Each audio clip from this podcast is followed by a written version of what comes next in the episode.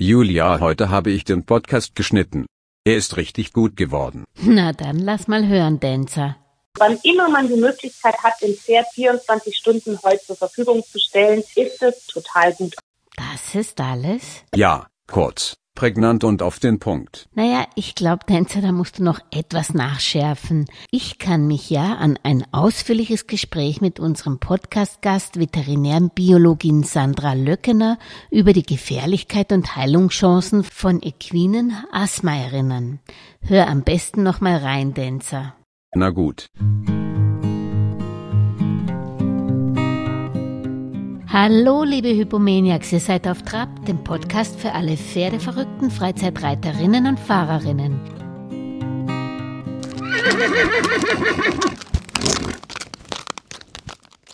Liebe Sandra, vielen Dank, dass du auf Trab bist mit einem wirklich spannenden Thema, das offensichtlich 80 Prozent der Pferde zumindest mit einem leicht oder bis mittleren Schweregrad betrifft. Equines Asthma. Vielleicht kannst du dich kurz vorstellen. Hallo, liebe Julia. Ja, herzlichen Dank für die Einladung. Ähm, die Bezeichnung auf Trab zu sein, hat mich gleich total angesprochen. Äh, ich fühle mich ständig sehr auf Trab, sowohl Sehr gut. Pferde. Bin auch öfter mal ähm, länderübergreifend unterwegs. Und äh, momentan erwischte mich in der Toskana. Ich erzähle gerne mal kurz, ähm, was ich so mache. Bitte. Also ich bin ähm, Veterinärbiologin und ähm, arbeite im Bereich ähm, Rehabilitation und ähm, Therapie für Pferde. Ähm, das heißt, man kann sich meinen Alltag so vorstellen, ähm, dass ich zum Teil stationäre Patienten habe, die ich praktisch selbst betreue Mhm. und zum Teil bin ich mobil unterwegs. Ähm, sehr viel Beratung mache ich auch ähm, auf die Distanz und letztendlich erstelle ich Therapiekonzepte für Pferde. Das heißt, ähm, ich gucke mir ein Pferd an, ähm, was hat es für gesundheitliche Probleme, haben wir da ein massives Problem, haben wir da verschiedene Probleme ähm, und dann versuche ich das praktisch über ein Konzept so in Einklang zu bringen. Das heißt, ähm, ich gehe da meistens von verschiedenen Seiten ran. Man kann sich das so vorstellen, dass ich so ein bisschen die ergänzende Arbeit zum Tierarzt bin. Also Mhm. der Tierarzt kommt meistens, erstellt eine Diagnose, also der ist für die Diagnostik zuständig ähm, und natürlich auch ganz klar für die Medikation, wenn erforderlich. Und ich decke so ein bisschen ähm, viele andere Lebensbereiche ab. Ja, meine Therapie umfasst ähm, verschiedene Lebensbereiche, also zum einen ähm, den Punkt Haltung, weil das meistens bei einem Therapiegesamtkonzept erforderlich ist, dass man irgendeine Art von Haltungsoptimierung beim Pferd durchführt, dann den Bereich Ernährungstherapie, auch ähm, Physiotherapie und ein ganz großer Bereich ist auch der Bereich Bewegungstherapie beziehungsweise Training. Und ähm, aus diesen Bereichen entwickle ich dann meistens ein Gesamtkonzept, welches dann äh, ergänzend zur tiermedizinischen Therapie angewendet werden kann oder auch teilweise angewendet werden muss. Mhm, okay. Und einige deiner äh, Reha-Patienten haben es auch an der Lunge oder haben Asthma. Ist das richtig? Ja, also du hast es jetzt eingangs schon gesagt, ähm, wir sprechen tatsächlich inzwischen von 80 Prozent der Pferde, die Mhm. ähm, in irgendeiner Art und Weise atemwegserkrankt sind. Ähm, das hat sich wirklich jetzt nochmal deutlich erhöht oder man deckt mehr auf. Also zumindest weiß ich noch, ähm, vor einiger Zeit, da dachte man so, ähm, der Bereich liegt noch deutlich darunter, aber jetzt gibt es tatsächlich neue Studien, die zeigen, ja, es sind tatsächlich 80 Prozent der Pferde betroffen. Und ähm, ja, das ist auch letztendlich genau der Grund, ähm, warum das bei mir einen immer größeren Bereich in der Reha einnimmt. Und Hm. ähm, du hattest jetzt noch die Frage gestellt, wie ich denn zu dem Thema atemwegserkrankte Pferde gekommen bin. Ja. Und ja, das, ist einfach genau der Grund. Ähm, ich bin einfach nur dazu gekommen, weil es notwendig ist. Also ähm, am Anfang habe ich eben, eigentlich hatte ich dann ja Atemwegserkrankungen nur so ein bisschen als Begleiterkrankung und die Pferde hatten vielleicht ähm, eigentlich eine ganz andere Grunderkrankung, der, mit der sie zu mir gekommen sind. Und ich musste mich dann einfach ein bisschen damit befassen, ähm, okay, wie therapiere ich denn jetzt am besten einen Allergiker? Und dann habe ich gemerkt, okay, es werden immer mehr, die das so auch noch haben. Und dann kamen irgendwann die ersten Patienten, die das dann sehr massiv hatten. Und so ging das eigentlich los, dass ich dann gesagt habe, also ich habe sehr schnell gemerkt, okay, in dem Bereich muss ich mich jetzt wirklich ganz massiv einarbeiten, weil das auch so, sage ich jetzt mal, wirklich ein intensives Feld ist. Also das kann man als Therapeut nicht mal ebenso nebenbei therapieren. Das erfordert mhm. echt richtig Know-how, richtig viel Erfahrung. Ähm, man muss super, super penibel sein. Es muss einem jede Kleinigkeit auffallen. Ähm, also das ist nicht so leicht ähm, zu therapieren. Mhm. Und ja, das ist da dann so reingefuchst und habe halt äh, am Anfang erstmal mir ganz viel Wissen drauf geschafft und dann nicht viele Seminare ähm, besucht, Praktika gemacht in Kliniken, ähm, mit Tierärzten mitgefahren, ähm, ja, und habe dann halt auch natürlich peu à peu die Erfahrung bekommen. Ähm, jetzt inzwischen habe ich natürlich sehr viel Erfahrung, weil es wirklich also fast sogar mein Hauptbereich geworden ist in der Therapie. Das ist sehr spannend, weil ehrlich gesagt, mich hat die hohe Zahl auch erstaunt, weil man denkt halt, ja, es werden immer mehr Pferde in Offenstallhaltung gehalten, da müsste das Atemwegsprobleme doch nicht mehr so das Problem sein oder kommt es vom Futter? Deswegen, bevor wir vielleicht zur Therapie kommen, kannst du vielleicht noch die wesentlichen Gründe für Asthma nennen? Warum, warum haben das denn so viele? Also man kann es nicht ganz eindeutig sagen, aber es gibt so ein paar Vermutungen, die wir in der Wissenschaft haben. Grundsätzlich muss man sagen, es gibt immer einen, eine genetische Komponente, die damit reinspielt.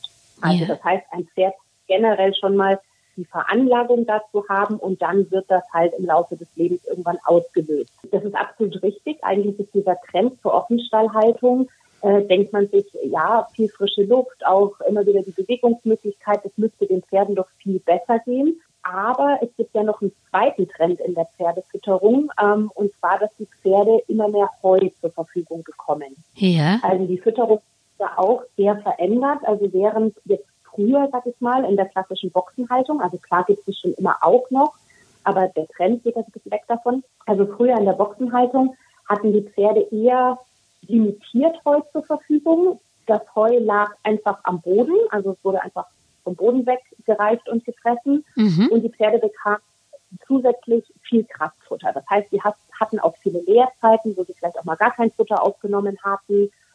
Und ähm, davon ist man jetzt inzwischen weg. Also man weiß, generell ist Raufutter einfach ganz wichtig für die Pferdegesundheit, auch für die Pferdepsyche. Ja. Und der Trend geht hin sogar 24 Stunden Heufütterung. Und damit verbunden geht der Trend auch hin zu verschiedenen Slow-Feeding-Systemen, weil das Heu ja auch immer zuckerhaltiger wird und dementsprechend viele Pferde schlichtweg zu dick, wenn sie 24 Stunden Heu zur Verfügung haben. Und mit diesem ganzen Trend verbunden ist natürlich, dass das Pferd früher sehr begrenzt seine Nase im Heu hatte. Das Heu lag am Boden. Da ist schon mal per se die Staubexposition begrenzt. Ja. Ähm, und das eben noch ja, begrenzten Kontakt dazu und stand eine Zeit lang einfach ohne Nase im Heu. Ja. Heutzutage ist es dann doch so, dass die Pferde halt mit der Nase eigentlich die überwiegende Zeit des Tages im Heu verbringen. Dadurch natürlich auch den ganzen Heustaub, also die ganzen Milben, die da drin sind, die Milbenstoffwechselprodukte, ähm, Schimmelpilzsporen und sowas alles einatmen. Mhm. Und mit den Flow-Systemen erhöht sich noch die Staubexposition on top ein bisschen im Vergleich dazu, wenn das Heu auf dem Boden gereicht wird. Da muss ich jetzt einhaken. Also das finde ich total spannend. Also ist, weil, weil jeder denkt ja, er macht was Gutes, wenn er es in die Heunetze steckt und so in Kopfhöhe. Das ist gar nicht so gut. Ähm, das kann man jetzt so gar nicht pauschal sagen, weil Heunetze ja. oder generell Low-Feeding-Systeme haben unheimlich viele Vorteile und sind definitiv nicht mehr aus unserer Haltung wegzudenken. Also die haben ganz klar ihre Berechtigung und sollten auch genutzt werden. Mhm. Aber mal der Faktor Frischluft gleicht praktisch die Tatsache, dass das Pferd eben die Nase permanent am Heu hat und dann durch dieses Zupfen aus dem Flowfeeder immer wieder was aufgewirbelt wird an Heustaub, das gleicht der Faktor Frischluft einfach nicht aus. Das heißt, ähm, es ist gar nicht so gut, wenn man wirklich 24 Stunden Heu äh, verabreicht, also so viel mein, mein Wissen reicht, äh, ist es so, dass Pferde zumindest alle zwei Stunden was aufnehmen sollten. Ähm, wie sollte man denn da in die Balance kommen?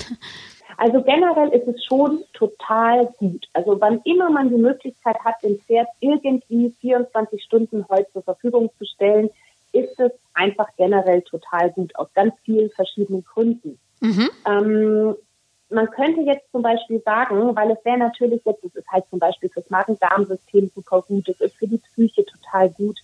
Ähm, das heißt, es wäre jetzt auch so ein bisschen schlecht, wenn man sagt, na ja, für die Atemwege ist es nicht so gut. Das heißt, ich rationiere jetzt das Heu und mein Pferd steht längere Zeiten ohne Heu.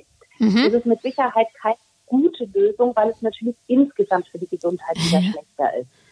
Was da jetzt ideal wäre, wenn man sagt, okay, ich, mein Pferd hat 24 Stunden Heu zur Verfügung. Ich nutze auch beispielsweise diese Slow-Feeding-Systeme, wenn notwendig, dass mein Pferd ähm, die perfekte, äh, den perfekten Ernährungszustand hat. Mhm. Und dann nutze ich zum Beispiel ein System, welches den Staub im Heu bindet. Das heißt, ich könnte das Heu ähm, bewässern oder ähm, bedampfen. Ähm, da gibt es so verschiedene Möglichkeiten, wie man eben den Staub bindet. Das wäre dann mit Sicherheit so der Goldstandard, dass man sagt, hm. ähm, der Staub wird da gebunden. Das heißt, ich habe dann auch nicht das Problem der erhöhten Staubexposition. Mein Pferd kann auch die ganze Zeit mit der Nase da drin sein. Ähm, dann muss ich es nicht begrenzen und habe aber trotzdem nicht die Nachteile für die Atemwege. Mhm. Darf ich dann noch was fragen oder kommen wir dann nachher zur Fütterung? Weil ähm, wäre es, wenn ich jetzt ein Pferd habe, das das equine Asthma hat, ähm, ist es dann besser zum Beispiel Pellets, diese Heukops oder so zu geben oder kann das das nicht ersetzen? Doch, Heukops können Heu ersetzen und generell ist der Gedanke auch gut zu sagen, man, man füttert die, weil die sind natürlich sehr staubarm und ähm, der Staub ist komplett gebunden, dadurch, dass sie ja bewässert werden müssen. Ähm, die haben einen sehr geringen Schimmelanteil. Also Heukopf haben unheimlich viele Vorteile. Da gibt es natürlich auch ganz klar Qualitätsunterschiede. Mhm. Und man muss auch ein bisschen darauf achten, ähm, je nachdem, wenn da eine allergische Komponente zugrunde liegt, ähm, kann das sein, dass das Pferd die einen Heukopf verträgt, die anderen nicht. Also da muss man schon ein bisschen sorgfältig auswählen. Das ist aber beim Heu auch der Fall. Ja. Ähm, daher kann das schon eine gute Maßnahme sein, aber es hängt unheimlich auch vom Fressverhalten und vom Bedarf des Pferdes ab. Weil ich sage jetzt mal, der Super-GAU ist, ähm, wenn ich jetzt ein Pferd habe, was vielleicht sehr leichtfutterig ist, was mit, ich sage jetzt mal, sieben Kilo Heukops eigentlich schon sein Kaloriensoll erfüllt hat und dann aber ähm, das auch noch sehr schnell frisst. Weil das ist natürlich das Problem. Heukops ähm, manche Pferde kauen da ewig drauf rum und speisen die richtig schön ein und andere, die schlucken die mehr oder weniger einfach und sind dann in einer halben Stunde mit der Portion fertig. ähm, da lohnt es sich unheimlich, das Pferd zu beobachten, ob das die richtige Wahl ist für dieses Pferd oder nicht. Also bei manchen Pferden, da hatte ich auch schon Patienten, denen kann ich praktisch ähm, einfach den Eimer Heukopf hinstellen, die teilen sich das super auf, die knatschen da ewig lang drauf rum. Also so, dass ich gar nicht das Problem habe, dass sie dann längere Zeit ohne Futter stehen. Mhm. Dann habe ich aber wieder andere, talieren das innerhalb von kurzer Zeit ein und dann muss ich mir überlegen, was mache ich jetzt den Rest des Tages mit dem Pferd. Ähm, oder man kann auch gegebenenfalls eine, ähm, eine Mischung einfach daraus machen, dass man sagt, okay, das Pferd kriegt eine bestimmte Portion Heukopf zur Verfügung und dann kriegt es vielleicht noch gewaschenes Heu zum ähm, drauf rumkauen. Also sowas wäre dann auch möglich. Das heißt, hier kann man jetzt nicht so sagen, Heukopf ist eine super Idee oder Heukopf ist überhaupt keine gute Idee, sondern man muss wirklich gucken, wie ist der Bedarf des Pferdes, wie ist das Fressverhalten des Pferdes und muss dann so ein bisschen das anpassen. Mhm. Und gibt es eigentlich noch Alternativen zum Heu? Also ich kann ja nicht sagen, ich stelle mein Pferd jetzt lieber auf die Wiese, weil wenn ich jetzt zum Beispiel Hufrehe habe, ist das keine gute Idee. Aber ähm, für ein gesundes Pferd wäre es da besser, sozusagen frische Wiese zu nutzen als, als Heu? Ähm, ja, wie du schon sagst, unter bestimmten Bedingungen. Mhm. Also für viele mm, Pferde mit equinem Asthma kann diese eine tolle Lösung sein. Vorausgesetzt eben, die vertragen es gut. Ja. Ähm, das hängt natürlich immer von der Wiese ab, weil ähm, manche Wiesen sind einfach so super fette Hochleistungsgräser, die sind auf jeden Fall viel schlechter verträglich als ähm, sehr karge, zuckerarme, kräuterhaltige Wiesen. Ähm, da sind wir dann auch schon beim nächsten Punkt. Es kommt darauf an, was steht auf der Wiese. Die Pferde können ja auch da allergisch sein. Und dann muss ich auch gucken, hat das Pferd, also es kann schon auch zu Problemen kommen, zum Beispiel wenn die Wiese sehr abgefressen ist. Also wenn die Pferde dann halt ähm, auch wieder Staub oder Erde oder sowas mit aufnehmen, weil sie einfach mit der Nase sehr tief am Boden dann das Gras abnagen. Ja. Das kann zum Beispiel auch zu Problemen führen. Also du merkst schon, es gibt in dem Bereich selten so eine Lösung. Dass man Genau, stellen auf die Wiese, das funktioniert auf jeden Fall, sondern man muss wirklich gucken, was für ein Pferd, was ist das für ein Stoffwechseltyp, was hat er für einen Bedarf, wie ist die Wiese beschaffen ähm, und dann kann man daraus eben ableiten, ist es eine gute Lösung für dieses Pferd oder nicht. Das Generell kann man eben sagen, viele kommen mit Wiese gut klar, aber es gibt schon einzelne Fälle, die haben eine, ähm, eine sommerassoziierte Problematik. Ähm, das heißt, die vertragen Wiese zum Beispiel gar nicht. Also ich habe auch ähm, immer wieder einzelne Patienten, ähm, da ist das Gegenteil der Fall. Die muss ich erstmal über einen längeren Zeitraum komplett von der Wiese wegholen, weil die, weil die die Wiese einfach am allerschlechtesten vertragen. Ah, das, das ist diese so Sommerweide äh, oder? Ist das das? Das ESPA? Genau, richtig. Genau. Mhm, mh. genau, richtig. Das ist der geringere Teil der Pferde, ganz klar. Also wenn ich jetzt so alle meine Patienten überlege, dann sind es wirklich einzelne, also eher wenig Pferde, bei denen das der Fall ist. Von daher hat man schon eine hohe Wahrscheinlichkeit, dass man mit äh, Weide seinem Pferd was Gutes tut. Vorausgesetzt eben, es ist ein Typ Pferd, der das gut vertritt.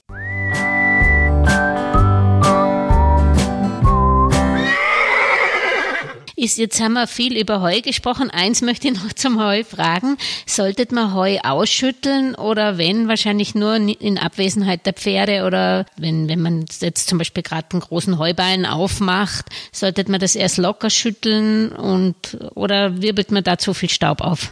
Beides stimmt ein bisschen. Also man wirbelt dadurch sehr viel Staub auf.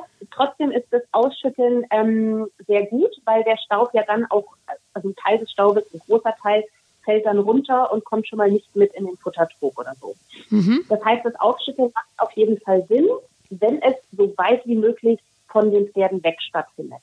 Mhm. Also wenn ich jetzt in, in, einem geschlossenen Stall das Heu aufschüttel und da stehen mehrere Pferde äh, eben in einem, in einem geschlossenen ähm, Bereich, dann wird da unheimlich viel, vor allem an Schimmelpilzsporen aufgewirbelt, die durch die Gegend fliegen. Mhm. Und da habe ich selber schon unter dazu gemacht. Ähm, also eine halbe Stunde lang hat man da eine sehr, sehr hohe Belastung in der Atemluft. Mhm. Und es dauert aber tatsächlich so drei Stunden, bis sich das mal so überwiegend wieder gelegt hat. Mhm. Also das heißt auch dieses, man stellt die Pferde mal eine Viertelstunde raus und dann schüttelt man Heu innen drin auf und die kommen wieder rein. Da hat sich auf keinen Fall der gesamte aufgewirbelte Heustaub gesetzt. Also da äh, müsste man die wirklich schon längere Zeit dann außerhalb halten, die Pferde ähm, dass die wirklich erst nach Stunden wieder reinkommen. Es ist auch immer gut, wenn man dann so ein bisschen alles befeuchtet. Mhm. Dann ähm, kann da so viel durch die Luft fliegen.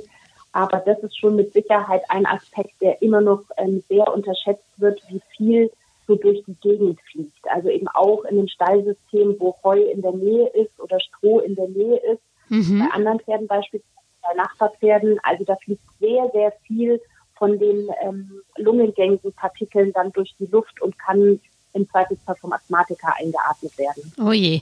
Also da mal ein Tipp von dir, wenn, wenn das möglich ist, technisch, dass man praktisch äh, die Pferde beim Ausmisten sowieso raustut, irgendwo auf dem Paddock oder auf die Koppel und vielleicht auch das Heu aufschüttelt in der Früh und dann, wenn man es später ein paar Stunden reinholt, dann das Heu schon aufgeschüttelt ist, dass man das nicht erst äh, aufschüttelt, wenn die Pferde beim, beim, in der Box oder in der offenen Aufstallung sind oder wo auch immer.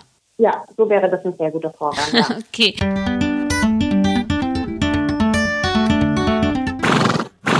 Dann sind wir nämlich schon vielleicht beim, beim zweiten Thema. Wir haben jetzt äh, das Heu als typische äh, Ursache von equinem Asthma festgestellt oder festgehalten. Wie ist es eigentlich mit Stroh und wie ist es eigentlich mit Hallenboden, Sandboden, das man oft auch im, im Auslauf hat? Wie, wie schaut's denn da aus? Kann das auch equines Asthma verursachen? Also man kann sich das so vorstellen, es entscheidet letztendlich so ein bisschen die Summe der Reize. Mhm. Ähm, es gibt aber manche Reize, die haben sozusagen einen größeren Anteil als andere. Heu ist mit Sicherheit ähm, der Reizfaktor Nummer eins. Ja. Ähm, dicht gepackt von Stroh. Aha, ähm, okay. Also Stroh, äh, Stroh enthält ziemlich viele Milben und ähm, Milbenstoffwechselprodukte, ähm, sodass Stroh auch sehr, sehr schlecht vertragen wird eigentlich von Allergikern. Mhm. Ähm, und manche sind auch ganz konkret dann allergisch auf Stroh. Ähm, also von daher, das sind mit Sicherheit die beiden ähm, haben so, also Heu und Stroh hat so den Hauptanteil an dem Ganzen. Und dann gibt es eben noch verschiedene andere Reize, oder wie gesagt so eine Gesamtsumme darüber entscheidet. Es hat natürlich auch jedes Pferd ein bisschen einen anderen Toleranzbereich, das muss man auch so individuell für sein Pferd feststellen, aber generell ist dann jede Art von weiterem Staub ist erstmal reizend, also eben auch wie du angesprochen hast, staubiger Paddock, staubige Reithalle. Also da gilt schon so die Devise, alles bewässern, was geht, ähm, alles befestigen, was geht, ähm, vielleicht lieber ausreißen oder auf den Reitplatz als in die Reithalle. Mhm. Also dass man einfach Staub immer, wo es geht, vermeidet. Also man, man entwickelt dann am besten als ähm, Besitzer eines atemwegserkrankten Pferdes ähm, einen Blick dafür, wo ist Staub, also dass ich mich auch nicht ähm, auf dem Putzplatz neben jemandem stelle, der da gerade wild sein einpaniertes Pferd ähm, schrubbt. Mhm. Also da sollte man so einen richtigen ähm, Staubsensor entwickeln. ähm, aber meine Erfahrung ist, wenn die Pferde dann gut therapiert sind, werden die immer unempfindlicher gegen diese reinen Reizfaktoren. Also ich sage jetzt mal ähm, Band oder so, dagegen ist ein Pferd ja nicht allergisch, sondern das reizt einfach die entzündeten Atemwege. Ah, Und das okay. heißt, je weiter eine gute Therapie ist, desto weniger sind ja die Atemwege entzündet und desto weniger machen solche Reizfaktoren was aus. Mhm. Also jetzt bei mir zum Beispiel, ähm, ich hatte ja schon, also ich habe das öfter mal, dass die Besitzer sich nicht so richtig trauen, ihr Pferd wieder abzuholen und dann stehen die teilweise jahrelang bei mir und die Pferde, äh, die Besitzer ähm, nutzen das aus, dass die Pferde eben wieder so leistungsfähig sind und sie wieder so viel Spaß mit denen haben und die, denen es so gut geht. Mhm. Und deshalb kann ich das da sehr gut beobachten, dass die dann teilweise über Jahre hinweg im gesamten Sommer, äh, die reiten dann auch mal über einen staubigen Reitplatz oder über ein staubiges Paddock oder so und entwickeln dadurch aber dann eigentlich keine Probleme. Das heißt, wenn ein Pferd erstmal gut therapiert ist, dann hat es schon einen gewissen Toleranzbereich, der sich vor allem dann eben auf diese mechanischen Reize bezieht. Mhm. Bevor wir zur Therapie kommen, noch eine grundsätzliche Frage. Wie gesagt, das habe ich auch anfangs ein bisschen angesprochen. Es gibt ja unterschiedliche Grade oder schwere Grade von equinen Asthma. Ähm, wie unterscheidet man die eigentlich und was ist am hochgradigen Asthma eigentlich so gefährlich für die Lunge und andere ähm, Organe? Ähm, also das ist ganz wichtig, das, ist auch, das ist auch eine ganz interessante Frage, weil es ist wichtig zu verstehen, dass das einen Momentzustand bestimmt. Mhm. Also wenn ein Pferd sozusagen diagnostiziert hat, der hat hochgradiges equines Asthma, dann heißt es praktisch nicht im Umkehrschluss, der wird sein Leben lang hochgradiges equines Asthma haben, sondern das ist sozusagen eine Momentaufnahme, die meistens heißt durch eine Bronchoskopie ähm, mit einer histologischen Untersuchung oder sowas ähm, festgestellt wurde. Und hochgradig ähm, ist deshalb dann einfach wichtig zu wissen, ja, ich sage jetzt mal ganz salopp, da weiß man, da kann unter Umständen Gefahr im Verzug sein. Mhm. Also oft ist ja so, dass wenn man jetzt sagt, okay, ich habe jetzt geringgradiges Asthma, man steht halt in irgendeinem bestimmten Stallsystem, ähm, man denkt sich, Mensch, eigentlich passt hier alles, ähm, ich will vielleicht nicht sofort alles ändern. Und dann wird erstmal so ein bisschen probiert von den Besitzern. Reicht es vielleicht, wenn ich jetzt an der Stelle was therapiere oder wenn ich an der Stelle was therapiere. Aber manchmal geht man dann sozusagen noch nicht all in mit allen Maßnahmen. Mhm. Wenn ich jetzt weiß, ich habe hochgradiges Ischämisches Asthma, da weiß ich, da gibt es keinen Spielraum mehr. Also da muss ich eigentlich sofort alles umsetzen, was das Pferd braucht, weil da kann das Pferd halt von heute auf morgen einfach in eine totale Atemnotsituation kommen. Mhm. Das kann schon auch Diagnose hat ähm, geringgradiges intimes Asthma, das kann schon auch dahin kommen. Und je nachdem eben, wie das Leben meines Pferdes gestaltet ist, kann das schon auch mal schnell gehen. Aber man sieht halt zum Beispiel oft symptomatisch daran, dass ich bei geringgradigem equinem Asthma, da habe ich meistens eher so Symptome wie Husten, ähm, vielleicht auch schon Sekretbildung, also eine Verschleimung oder sowas. Aber ich habe dann oft zum Beispiel noch nicht diese typische Pressatmung.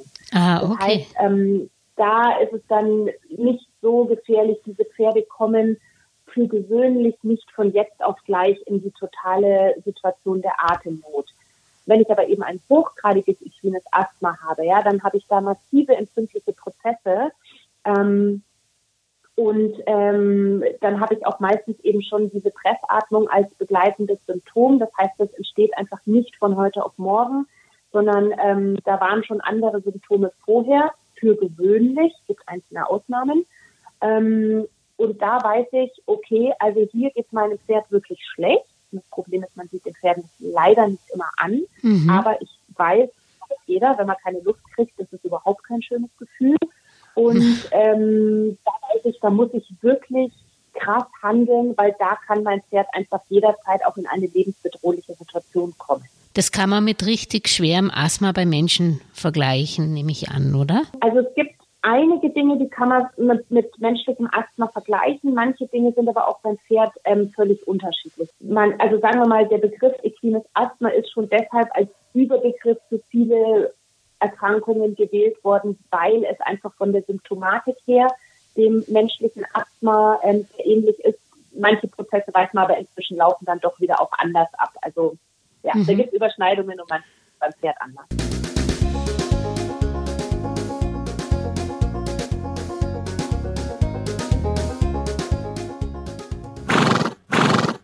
heißt es eigentlich, wenn ich das äh, Asthma feststelle, egal welchen Grades, kein Sport mehr sofort? Oder wie ist eigentlich jetzt die Therapie? Nee, das muss man nicht, muss nicht allgemein so gesagt werden. Also es gibt durchaus Asthmaformen, wo man sagt, ist ähm, bewegungsfähig, trainingsfähig. Ähm, da muss man jetzt nicht komplett die Bewegung streichen.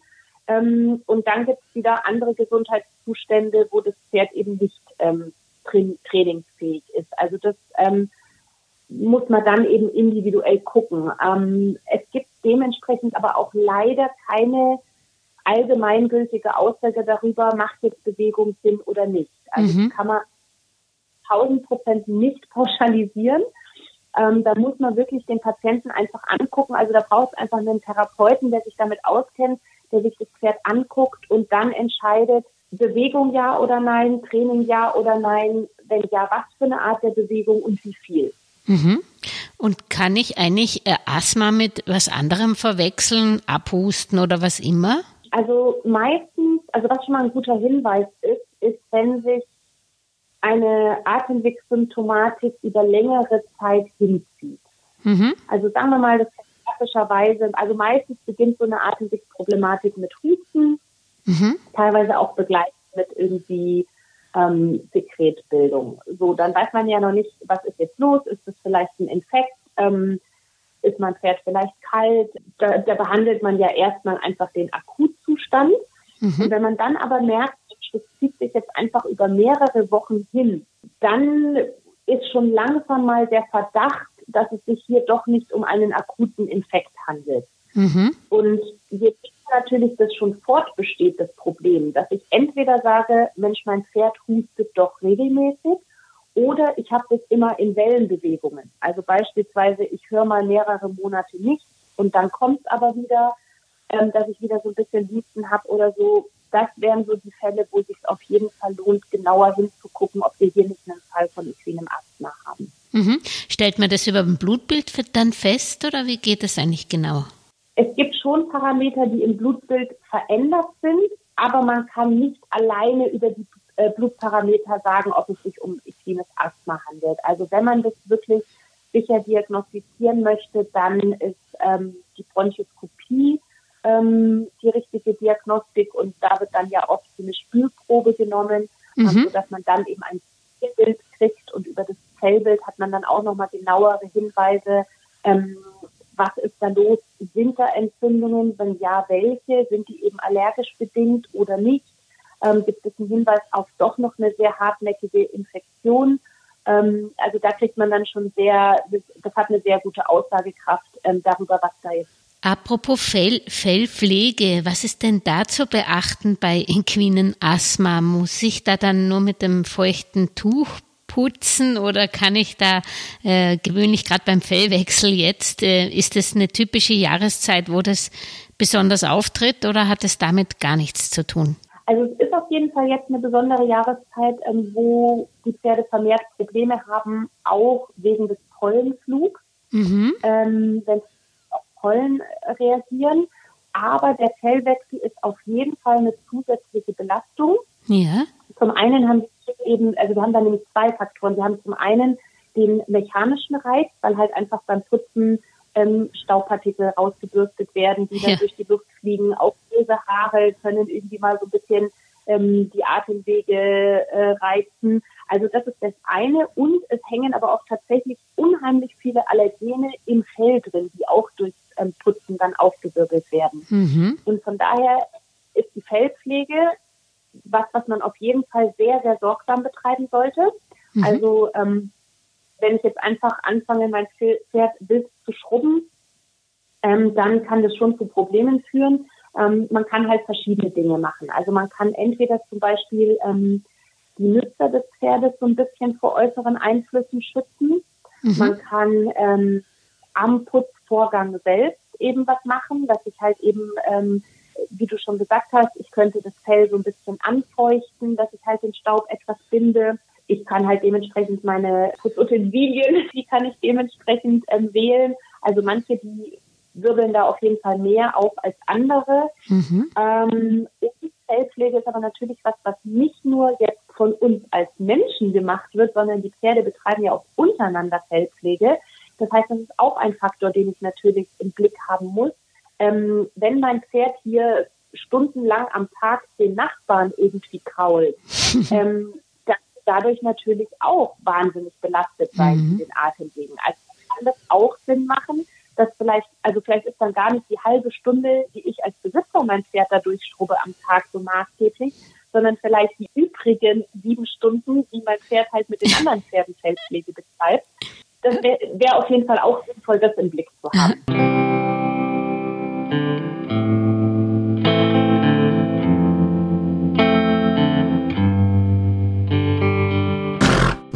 Also wir haben jetzt Fellmanagement, dann haben wir Heu- und Strohmanagement, ähm, dann schauen eben bei Sandplätzen, Hallen etc. vermeiden, möglichst viel mit Staub zusammenzukommen. Wie schaut's denn mit der Fütterung aus? Gibt's da Kräuter, die du empfehlen kannst oder ähm, ist das nicht der Hauptgrund, äh, die Fütterung selbst oder schlechtes Müsli oder so, dass das auch equines Asthma auslösen könnte oder dass man da was machen könnte bei der Fütterung zusätzlich eben, abgesehen vom Heu, das man befeuchtet? Bei der Fütterung kann man sogar ähm, sehr, sehr viel machen. Ähm, auch hier ist es aber so, wenn ich jetzt davon ausgehe, äh, wenn ich das Beispiel nehme, was du gesagt hast, die Kräuterfütterung und ich sage, ich will da einen bestimmten Wirkstoff nutzen, ja. weil dieser eine bestimmte Wirksamkeit dann erzeugt bei meinem Patienten, dann muss ich auch hier, kann ich auf keinen Fall sagen, die und die Kräuter empfehle ich, weil die helfen bei allen Atemwegserkrankungen. Mhm. Das geht ja genauso wie bei einem Medikament. Und deshalb geht es genauso wenig bei der Physiotherapie, sondern ich muss wirklich gezielt gucken, was habe ich für eine Symptomatik, was habe ich auch für ein Gesamtbild. Ähm, und dann muss ich genau gucken, was brauche ich bei diesen Patienten für eine Dosierung. Also ich bin da nicht so Fan davon, wenn man sich denkt, na ja, das ist ja alles total harmlos, ich kippe da jetzt einfach mal eine Tonne Kräuter in mein Pferd, irgendein wird schon dabei sein, was weil wenn ich davon ausgehe, dass die Kräuter eine Wirksamkeit haben, dann muss ich eben auch wirklich sehr sorgfältig mit dieser Wirksamkeit umgehen. Also ich kann auch da nochmal den Vergleich zum, zum Medikament ziehen. Da ist man ja auch sehr vorsichtig und würde nicht einfach sagen, ach, ich nehme jetzt mal meinen ganzen Arzneimittelschrank, kipp alles ins Tier, ähm, irgendwas davon wird schon helfen. Mhm. Und genauso wenig ist es bei der Kräuterfütterung der Fall. Also da muss ich wirklich auch mir gezielt überlegen, was will ich denn was ist mein Ziel der Therapie, ähm, welche Pflanze eignet sich dafür. Dann gibt es ja auch verschiedene Anwendungsmöglichkeiten. Dann muss ich mir genau die Dosierung überlegen. Mhm. Ähm, also da würde ich auch auf jeden Fall dazu raten, dass man nicht einfach auf eigene Faust sagt, ähm, ach, ich nehme jetzt da mal einfach einen Hustentee oder irgendeine Hustenkräutermischung oder sowas. Ähm, das erlebe ich selten, dass das dann sehr gewinnbringend ist. Okay, da muss ein Fachmann dran auch. Ähm, wie schaut's mit Inhalatoren aus? Es gibt ja auch inzwischen so Solekabinen, die mobil herumfahren und die Pferde therapieren. Also beides, ähm, sowohl die Maskeninhalatoren als auch die fahrbaren Sohlekammern oder es gibt ja auch ähm, immer mehr so fest installierte auf den ähm, Höfen, ähm, ist auf jeden Fall alles eine gute Option. Ähm, mhm. ich sage immer so, das ist nicht entscheidend darüber, ob das Pferd gesund wird. Ähm, mhm. Aber es ist ein sehr wirkungsvolles Hilfsmittel. Mhm. Ähm, das heißt, auch ein Pferd, das überhaupt nicht inhaliert, ähm, kann beschwerdefrei werden. Aber ähm, ich kann dem Pferd schon Linderung verschaffen ähm, und da muss man halt auch wieder genau gucken, was braucht denn mein Tier. Weil ähm, hier ist es eigentlich, eigentlich in allen Bereichen so, dass man wirklich nicht sagen kann, ähm, ja, ja, inhalier mal, das ist auf jeden Fall gut, sondern auch hier, wenn ich davon ausgehe, das ist ein, eine wirksame Therapie, muss ich auch genau gucken, was will ich damit bewirken und wie will ich die genau anwenden. Mhm. Also ähm, das habe ich ehrlich gesagt regelmäßig, ähm, dass eine falsche Inhalation zu massiven Problemen führt. Also das ist schon, Ui. Ja, habe ich regelmäßig in meinem in meinem Alltag. Mhm. Ähm, und deshalb macht es auch hier wirklich Sinn, ähm, dass man nicht einfach nur inhaliert, weil es ist auf gar keinen Fall so, dass man sagen kann, egal was du inhalierst, egal wie du inhalierst, es macht Sinn. Das ist auf gar keinen Fall so. Also mhm. es kann sein, dass eine, ein, ein bestimmter Wirkstoff oder eine, ein bestimmtes Inhalat ähm, dem Pferd total gut tut und ihm vielleicht auch in der Genesung hilft. Und ähm, eine andere Art zu inhalieren oder ein anderer Wirkstoff oder ein anderes Inhalat ähm, die Regeneration sogar verlangsamt. Mhm. Also das heißt, kann man das erst feststellen, indem man es ausprobiert oder ähm, ist da eben die, die gute Diagnostik wieder vom Tierarzt wichtig und dass man da vielleicht sogar einen Spezialisten, wenn man damit wirklich mehr Probleme hat, äh, für die Atemwege sich sucht?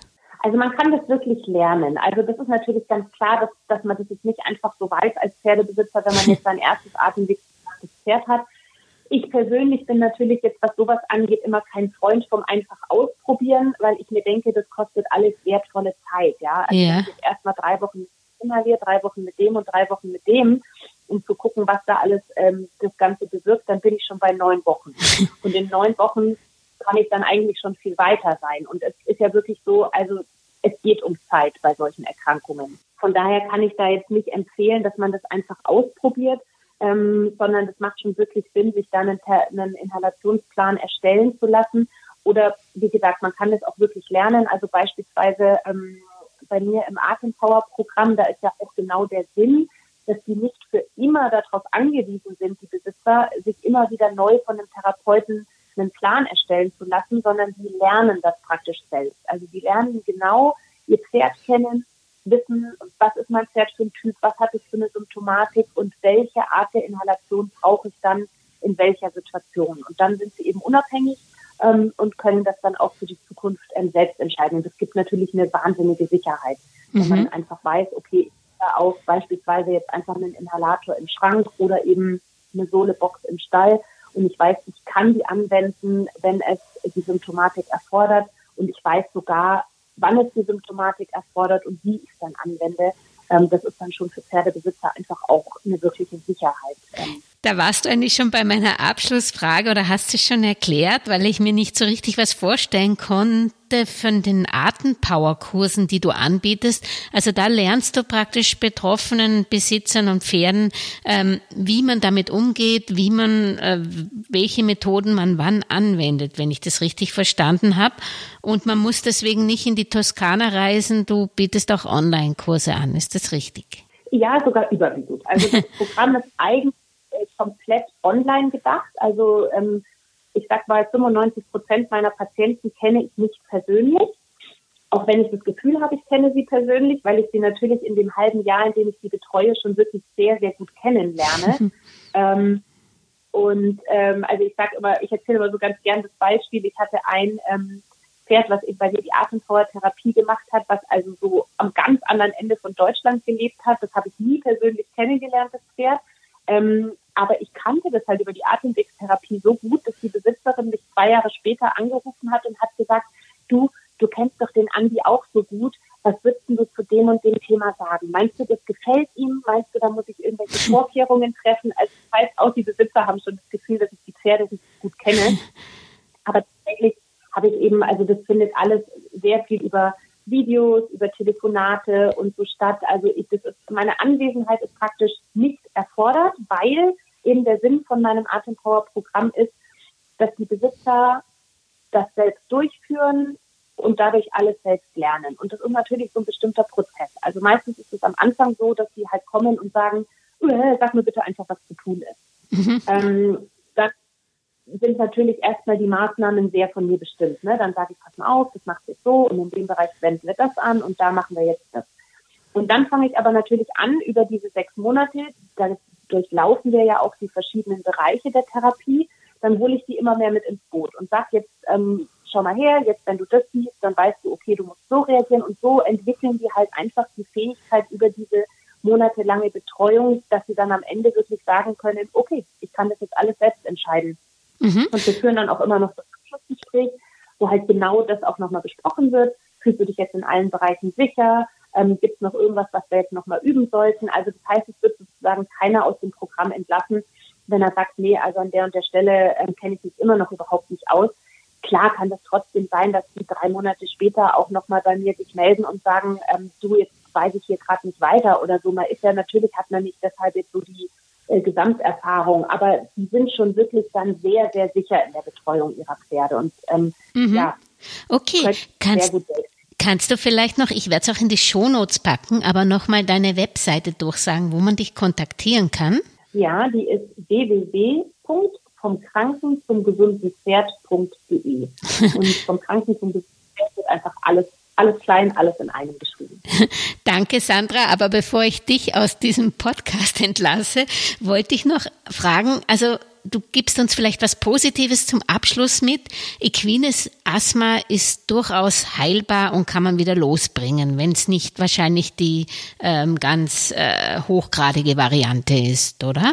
Also die ähm, Beschwerden auf jeden Fall. Also das ist definitiv so, dass die Pferde ein komplett glückliches und beschwerdefreies Leben führen können, ähm, sodass man einfach nicht mehr diese Alltagssorgen mit der Erkrankung hat. Es ist nur in den meisten Fällen so, dass man immer bestimmte Punkte einhalten muss in der Betreuung seines Pferdes. Mhm. Also das ist sehr gut, dass man halt ähm, ja, dass bestimmte Alltagsbereiche sozusagen immer so ein bisschen auf das Pferd abgestimmt werden müssen. Also das heißt, das Pferd wird vermutlich immer so ein bisschen als Allergiker betreut bleiben müssen, kann aber dann eben mit der richtigen Einstellung komplett beschwerdefrei und glücklich und gesund in dem Sinne sein, dass es halt einfach keine Beschwerden hat. Mhm. Und gibt es eigentlich äh, abschließend jetzt wirklich äh, Pferderassen oder Altersklassen, die besonders betroffen sind oder dazu neigen? Nee, so richtig kann ich das noch nicht sagen. Ich mhm. bilde mir ein, immer mal Tendenzen zu sehen, weil es ja, wie gesagt, schon eine genetische Komponente hat, dass ich mir denke, Mensch, in dieser Blutlinie, da kommt es aber gehäuft vor oder so. Aber ich kann tatsächlich letztendlich noch nicht sagen, bei der und der Rasse oder so kommt es definitiv gehäuft vor. Da braucht man einfach, glaube ich, doch noch mehr Untersuchungsmaterial. Mhm. Danke, Sandra, für deine Zeit. Ich danke dir ganz herzlich. Tschüss, danke auch von den Hörerinnen. Und wenn euch diese auf Trab-Folge gefallen hat, ja, dann würden meine Welchis und ich uns über eure Unterstützung unseres Podcast-Projektes freuen, indem ihr auf Trab auf YouTube, Spotify oder der Podcast-Plattform eurer Wahl liked und am besten den Podcast auch gleich abonniert. So könnt ihr auch keine Folge mehr verpassen. Vor allem aber bleibt auf Trab bis zum nächsten Samstag.